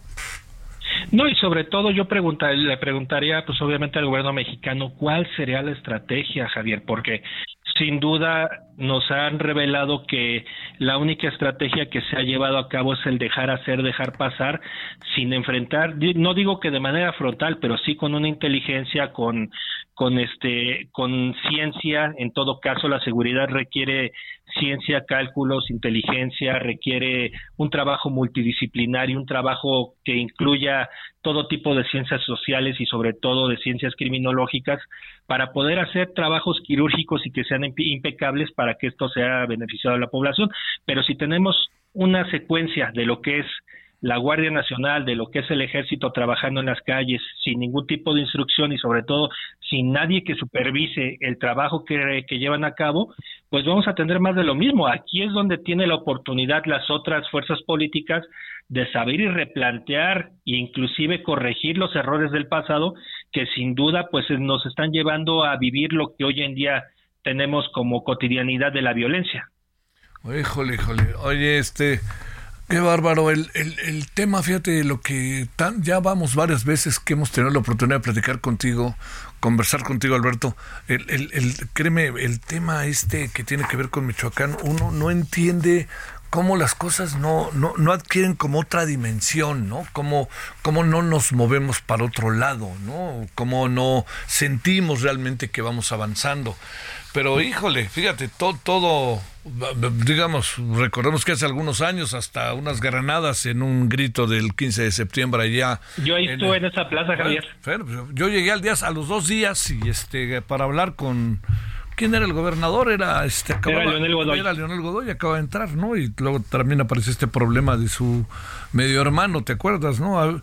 Sí, de Julio César Godoy Toscano. que lo metieron en la cajuela, ¿no? Ahí en al, Así al- es. para que tomara posesión. ¿Y quién lo fui, quién lo vino a meter? Alejandro Encinas, lo que es la vida, ¿verdad?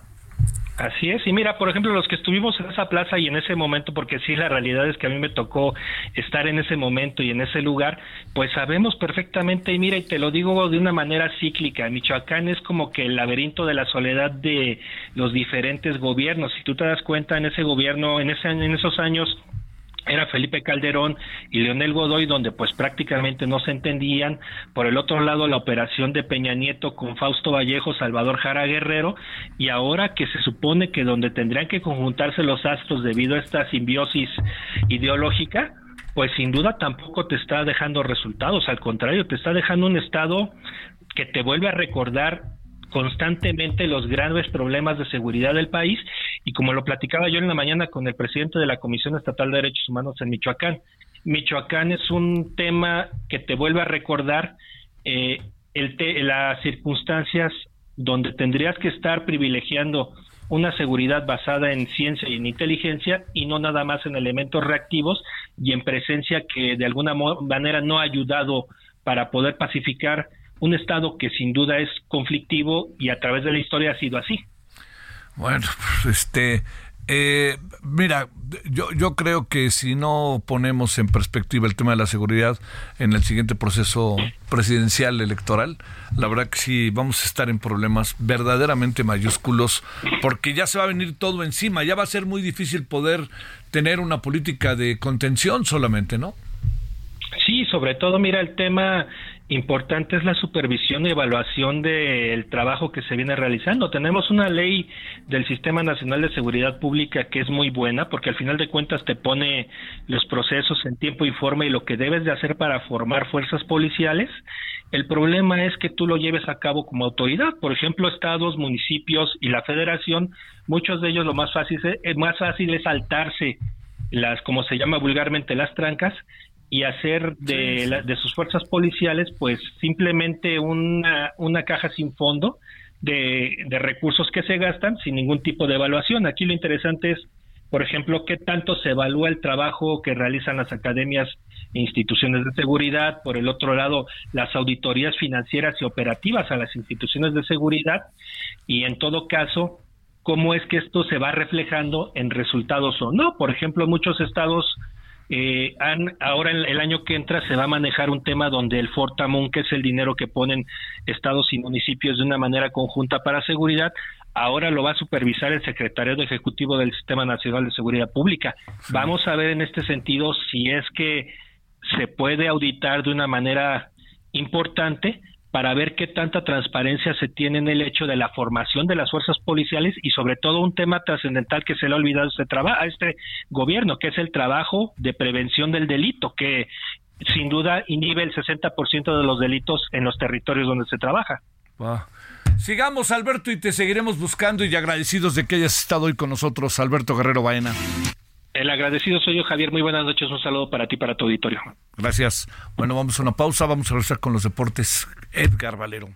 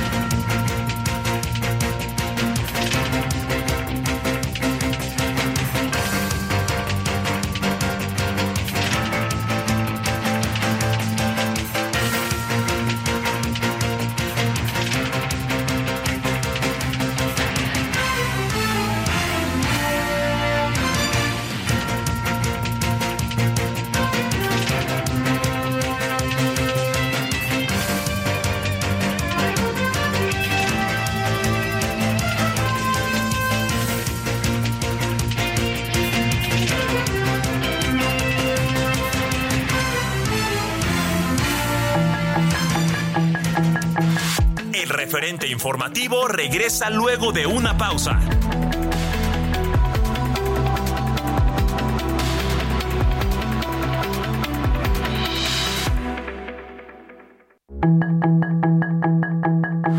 Estamos de regreso con el referente informativo.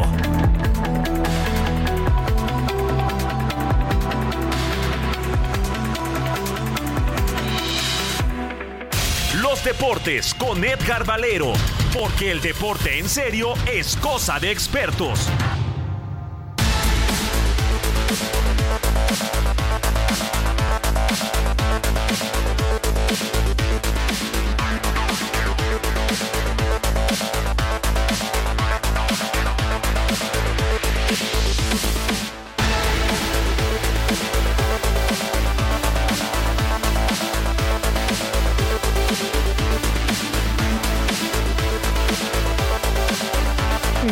Horas con 31 minutos en la hora del centro, 11 de septiembre, Heraldo Radio 98.5 de FM, estamos en Referente Radio.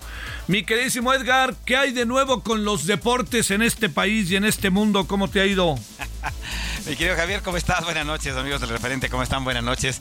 Oye, pues eh, eh, mi, mi- mi frase favorita, ¿verdad? De mal empieza la semana, quien ahorcan en lunes. A ver, ¿por qué? Oye, están jugando los Jets de Nueva York contra los Bills de Buffalo. Ajá. Y bueno, el, el esperado debut de Brett Favre con el, con el equipo, perdón, el, el esperado debut de Aaron Rodgers con el equipo de los Jets de Nueva York duró menos de cinco minutos, mi querido Javier, No porque salió lesionado en la primera serie ofensiva de los Jets. Y la gran contratación que se suponía iba a llevar a los Jets a estar peleando por el título de la NFL, pues de pronto parece esfumarse porque le van a tener que hacer pruebas. Aparentemente tiene problemas en el tendón de Aquiles. y ese podría perderse varias semanas. eh, Aaron Rodgers, veteranazo de 39 años, 18 temporadas. Y la primera con los Jets, Javier. No, no, no, no, no, no, no. ¡Qué horror!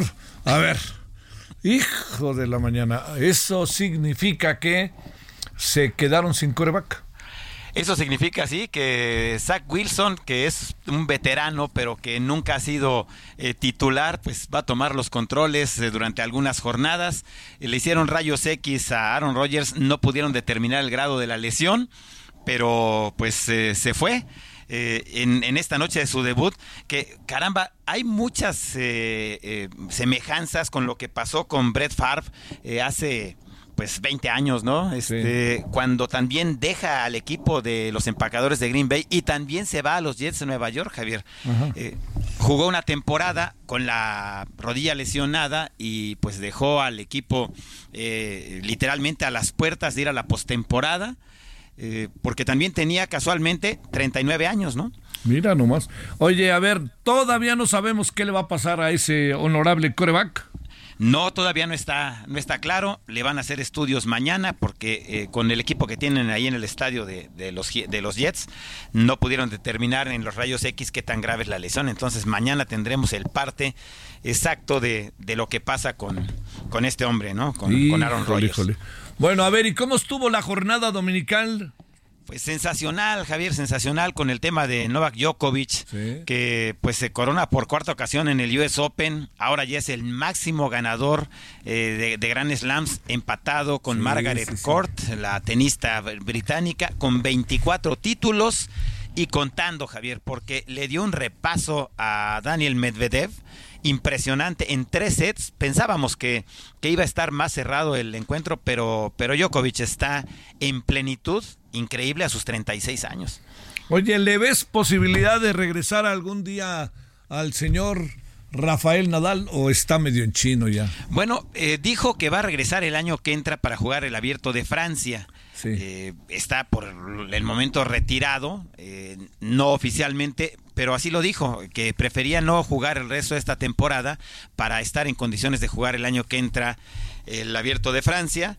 Eh, pero de cualquier forma parece que el tiempo ya no le va a dar a Nadal Sí, para sí. seguir eh, eh, pues esta eh, rivalidad tremenda con Djokovic que mira no es que el número de torneos de Grand Slam determine quién es el mejor tenista de la historia pero Djokovic ya es el que más títulos ha ganado en la historia del ATP tiene 92 títulos es impresionante eh, ha ganado 7 de los últimos 12 eh, majors de los famosos torneos de Grand Slam y además lo ha hecho con una autoridad impresionante. Entonces, pues ya está, eh, ya está en, en- en la historia como eh, uno de los dos tenistas que más torneos de Grand Slam ganó, junto con Margaret Court, que lo comentábamos el viernes. Sí. Hace 50 años ganó su torneo 24 ahí en, en el abierto de los. Estados Unidos precisamente.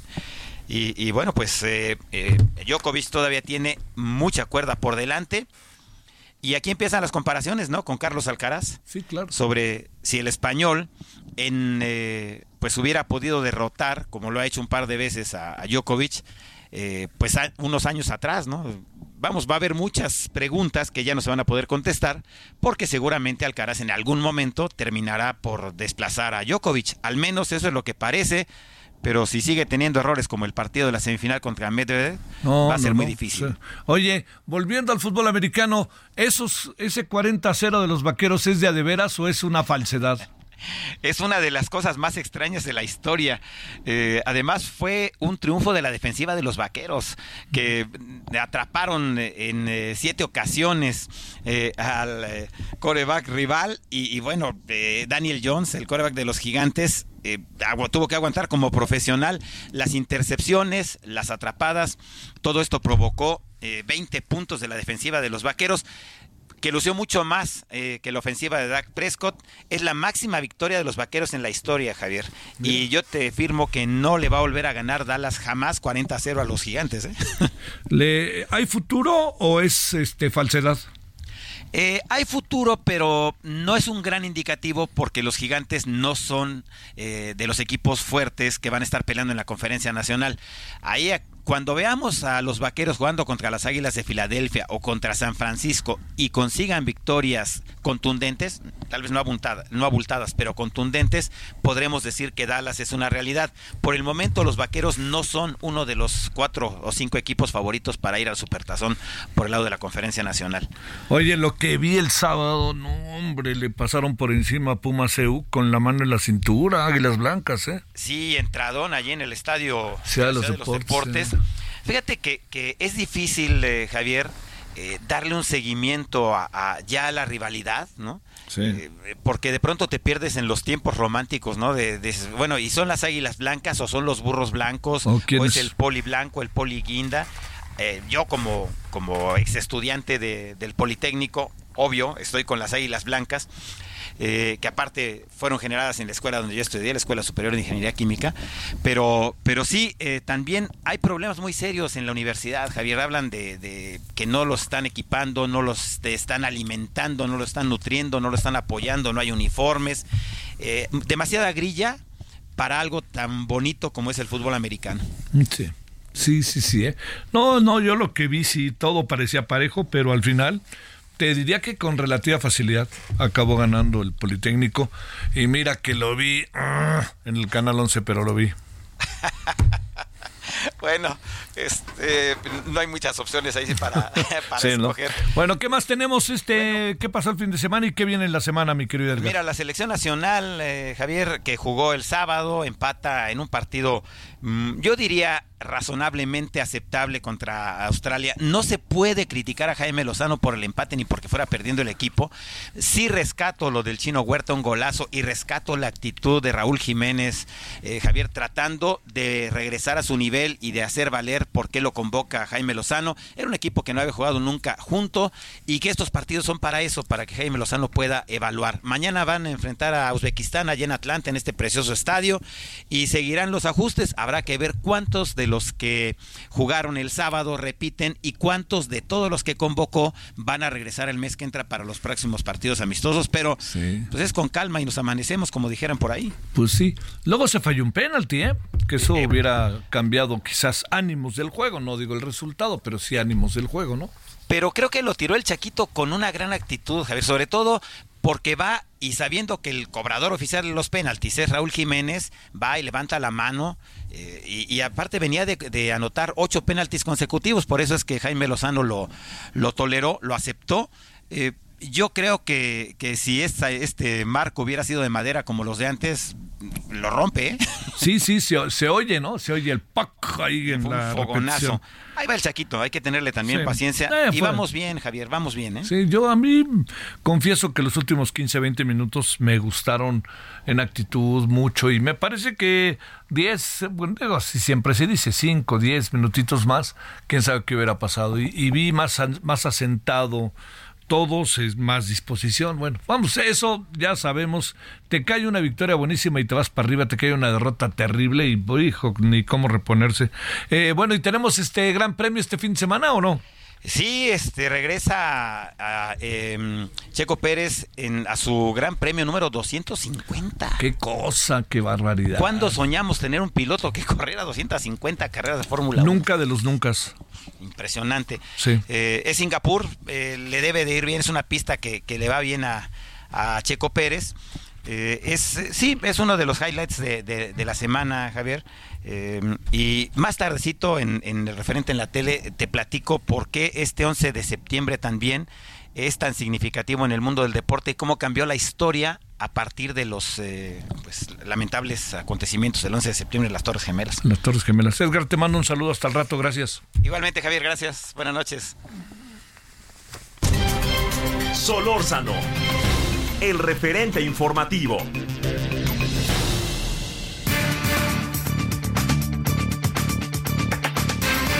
Jesús Carrillo, director de Economía Sosteni- Sostenible del Instituto Mexicano para la Competiti- Competitividad. Querido Jesús, buenas noches, ¿cómo has estado?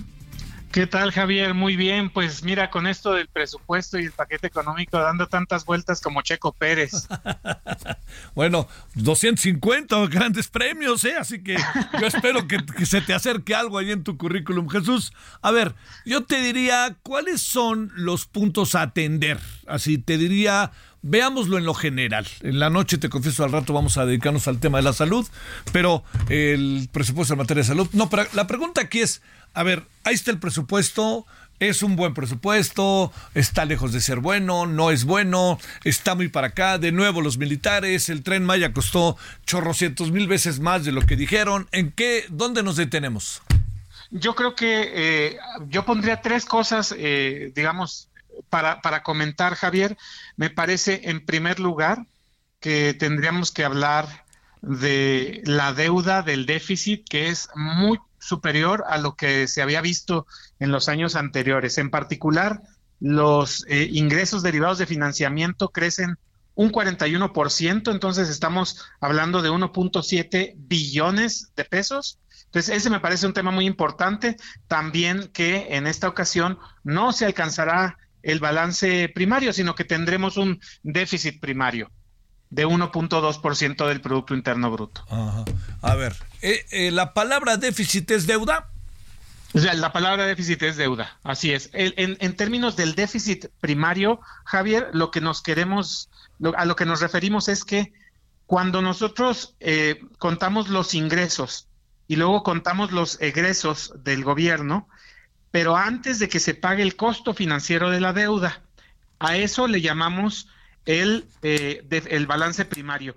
Y entonces en esta ocasión, pues caemos en un déficit de más de 1% del PIB. Esto es preocupante porque, pues en ese caso sí estás haciendo un gasto que no te alcanza ni siquiera para poderte, para poder contribuir bien a tus deudas. Te tienes que endeudar antes de pagar los intereses del año pasado, básicamente.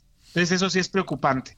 En segundo lugar, yo creo que ya, ya decías tú, las inversiones eh, grandes me parecen que son un tema muy importante, eh, en particular el tren Maya y veremos qué pasa con Dos Bocas. Dos Bocas todavía no es claro cuánto, cuánto se va a de- destinar allá, pero hay una aportación especial para Pemex que será de 170 mil millones de pesos. Entonces estos dos proyectos sin duda se llevan muchos recursos de inversión, prácticamente la mitad de toda la inversión física para el año que entra. Lo que es un hecho es que si seguimos con esta etapa que tiende a militarizar las cosas, esto significará también que a los soldados y a los marinos se les intensifica el presupuesto, ¿no? Sí, totalmente. Y de hecho, justamente una de las cosas que vemos entre las, las secretarías que tienen muchos más recursos en esta ocasión está la Secretaría de la Defensa Nacional porque el tren Maya ya no será parte de Sectur y de Ah. Fonatur, sino que será directamente parte de la Sedena. Entonces, sí es sumamente importante. Y bueno, Javier, me gustaría resaltar de todos modos un tercer punto que es el de las pensiones. Las pensiones para el año que entra van a eh, tomar un 22% de todo el presupuesto anual. Van a ser prácticamente 2 billones de pesos si contamos las pensiones contributivas, las que tenemos en los sistemas de seguridad social, el IMSS, el ISSSTE, etcétera, y otro casi medio billón de pesos que se va a ir para las pensiones para los adultos mayores. Eso eh, se mueve mucho dinero en efectivo en un año electoral. Sin duda se mueve más dinero en, en efectivo.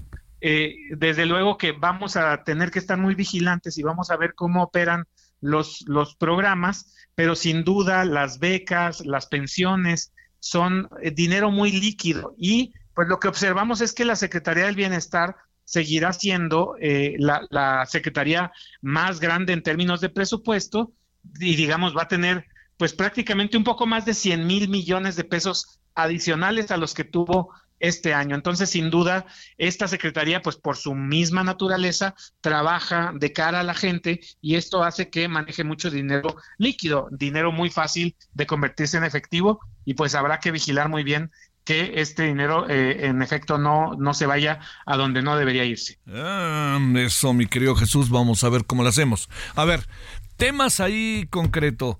Eh, ¿Qué, digamos, de alguna manera eh, uno sabe que las obras, eh, digamos, para hablar de esta palabra que se ha usado mucho ahora, Jesús, obras emblemáticas de un sexenio, llámese este o llámese otro, cuestan 10 pesos y al final uno sabe que no cuestan 10 pesos por falta de planeación, porque hay hechos ahí de corrupción, porque sube el material, porque resulta que tú pensaste que ibas a irte por un lado y te vas por el otro. ¿No parece realmente un exceso el incremento en el tren Maya, siendo que difícilmente va a poder dar los resultados en el mediano plazo de lo que eh, tanto se ha ponderado? Totalmente, Javier. Me parece que sí es algo muy eh, puntual, muy apropiado lo que comentas. En particular el tren Maya, que incluso pues el presidente López Obrador ya dijo que no es un tren construido para generar dinero. Entonces no va a ser un buen, pues es muy probable que no sea un buen negocio. Y ya está costando pues más del triple de lo que se tenía presupuestado. Mira, eh, al inicio, cuando se empezó a construir, se presupuestó en 156 mil millones de pesos.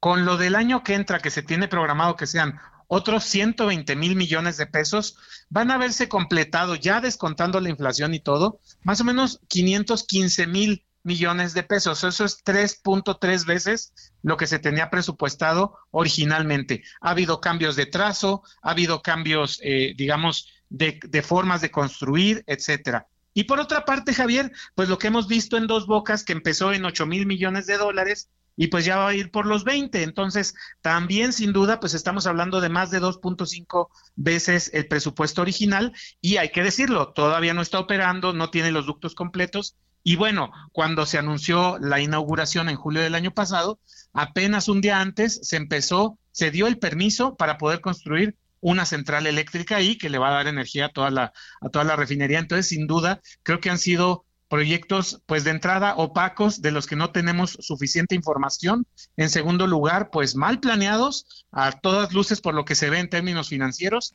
y de dudosa rentabilidad para los mexicanos en lo que sigue. A ver, un asunto, dos asuntos más. Eh, se pondera también, utilizo la palabra con toda intención, una un buen crecimiento este año. ¿Estamos en que si es un buen crecimiento este año, Jesús, o no? Sí, a mí, me, a mí me parece que el año próximo, este año va a haber un crecimiento muy superior al esperado, de entrada porque la reducción en los Estados Unidos la desaceleración no se ha dado como se esperaba. Quizá para el año que entra sí la veamos un poquito más fuerte.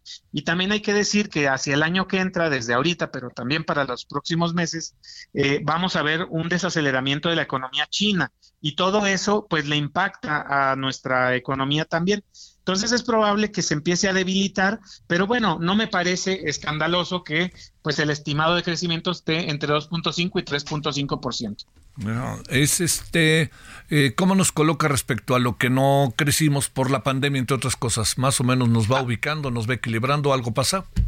No, ahí sí nos quedamos todavía muy retrasados porque si contamos el crecimiento total que hemos tenido desde 2003, desde 2019 hasta pues el primer semestre de este año, pues hemos crecido ya en total, ya obviamente considerando los movimientos para abajo y para arriba de la pandemia, hemos crecido un total de 3.3%.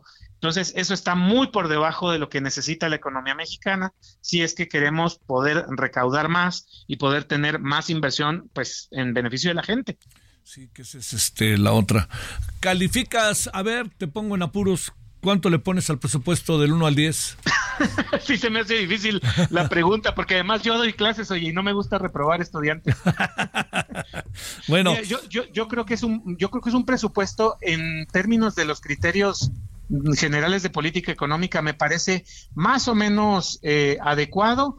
Creo que es en algunas cosas suficientemente conservador y en otras cosas que estamos acostumbrados a que sea alegre. Me parece que el tema del déficit es muy importante y yo por eso le quitaría bastantes puntos porque muestra que no se han hecho bien las cosas a lo largo de los últimos años. Entonces, pues yo lo pondría entre 5 y 6 para ser generoso. Mira, eh, creí que no me ibas a decir calificación. Gracias, No, Jesús. sí te la digo, claro que sí. Muchas gracias, Jesús.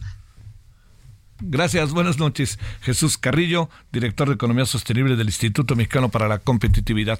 Le informo, no sé si se sintió en la Ciudad de México, pero tembló en Pijijiapan, Chiapas, ahí fue el epicentro y estuvo 5.3, no es cualquier cosa, como para que ahí usted lo, lo considere, pero que parece que no hay daños mayores, ya nos preparamos mucho, pero hay que estar siempre en este tema las vivas. Bueno, vámonos para ir concluyendo. Héctor Vieira, información internacional para que usted sepa qué le anda pasando a México y al mundo. De acuerdo con el más reciente conteo del Ministerio del Interior de Marruecos, el número de fallecidos a causa del terremoto de magnitud 7 que azotó la región de Marrakech el pasado viernes se elevó a 2.862, mientras que la cifra de heridos en las diferentes regiones afectadas llegó a 2.562.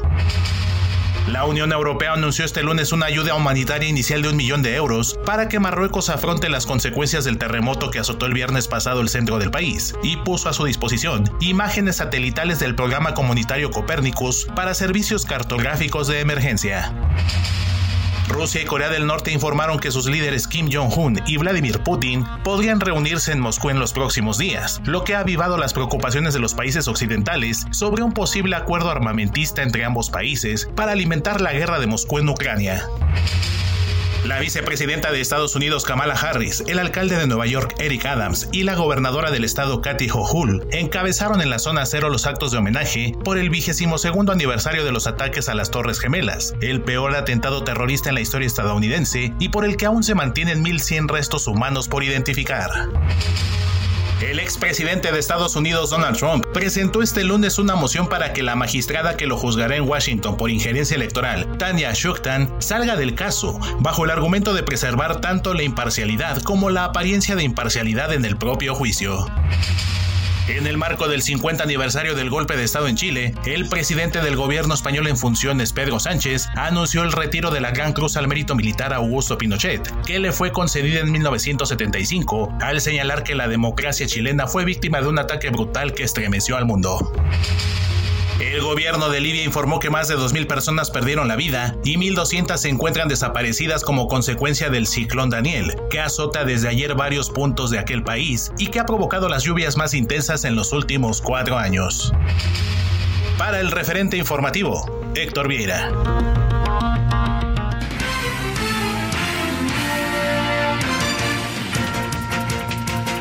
Bueno, estamos ya para despedirnos. Eh, le voy contando que exactamente en eh, seis minutos estaremos un poquito más, un poquito menos. Estaremos esperando, estaremos eh, iniciando nuestra transmisión de el, eh, del programa de todas las noches, el referente de la noche. Eh, a través de Heraldo Televisión.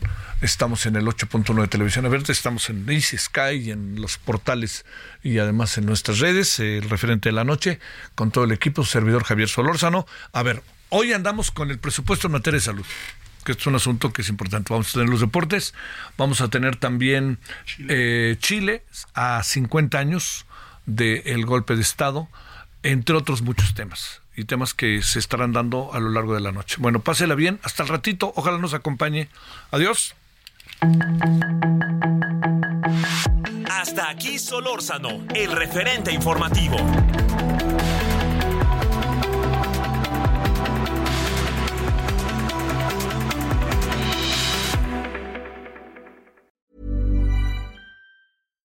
Hi, I'm Daniel, founder of Pretty Litter. Cats and cat owners deserve better than any old fashioned litter. That's why I teamed up with scientists and veterinarians to create Pretty Litter. Its innovative crystal formula has superior odor control and weighs up to 80% less than clay litter. Pretty Litter even monitors health by changing colors to help detect early signs of potential illness. It's the world's smartest kitty litter. Go to prettylitter.com and use code ACAST for 20% off your first order and a free cat toy. Terms and conditions apply. See site for details.